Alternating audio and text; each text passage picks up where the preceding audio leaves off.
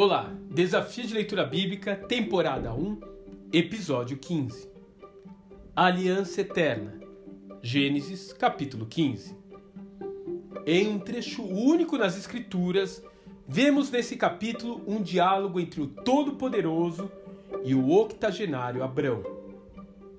Apesar da promessa ter sido feita a ele com muitos anos de antecedência, o Eterno vai gradativamente preenchendo os espaços em brancos em sua visão a cada vez que os dois se encontram. Esse homem que viria a ser conhecido como amigo de Deus expõe com franqueza suas indagações. O Senhor ainda vai mesmo me dar um herdeiro?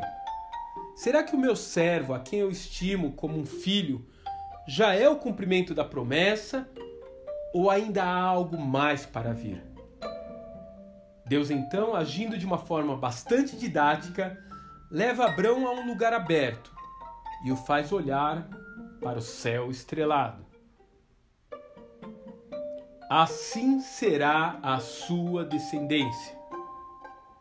No passado, Deus já havia usado o pó da terra como analogia, como você pode perceber em Gênesis capítulo 13, verso 16. Agora, porém, o Eterno dá a Abraão a noção de que há algo muito maior envolvido. De fato, na antiguidade, as pessoas olhavam para os corpos celestes e os viam como seres angelicais. Nessa comparação, então, Deus parece estar abrindo os olhos para Abraão de que existe uma perspectiva espiritual e universal por trás da bênção que ele espera receber. Uma trama tão complexa que só poderia ter sido elaborada por aquele que criou todo o universo. Mesmo sem entender completamente o que estava por vir, o patriarca aceita fazer parte desse plano, ao crer na promessa do Altíssimo. Deus, então, se agradando dessa atitude, o coloca um passo à frente. Ele formaliza a sua aliança com esse homem em um contrato uma espécie de pacto de sangue, feita em cima do sangue de animais mortos enfileirados no chão. Finalmente, então, após uma longa e angustiante espera, Abraão recebe a garantia que esperava. O próprio Todo-Poderoso passa ali com seus pés, representados pela coluna de fogo, e cobre o sangue dos animais estendidos na terra.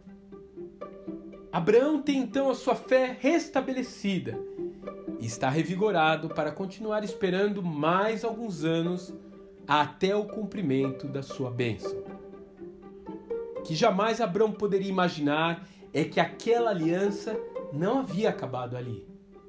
Cerca de dois mil anos mais tarde, o próprio Deus traria o seu sacrifício dilacerado na pessoa de seu próprio filho para que através de seu sangue toda a humanidade pudesse firmar uma aliança eterna com o Pai.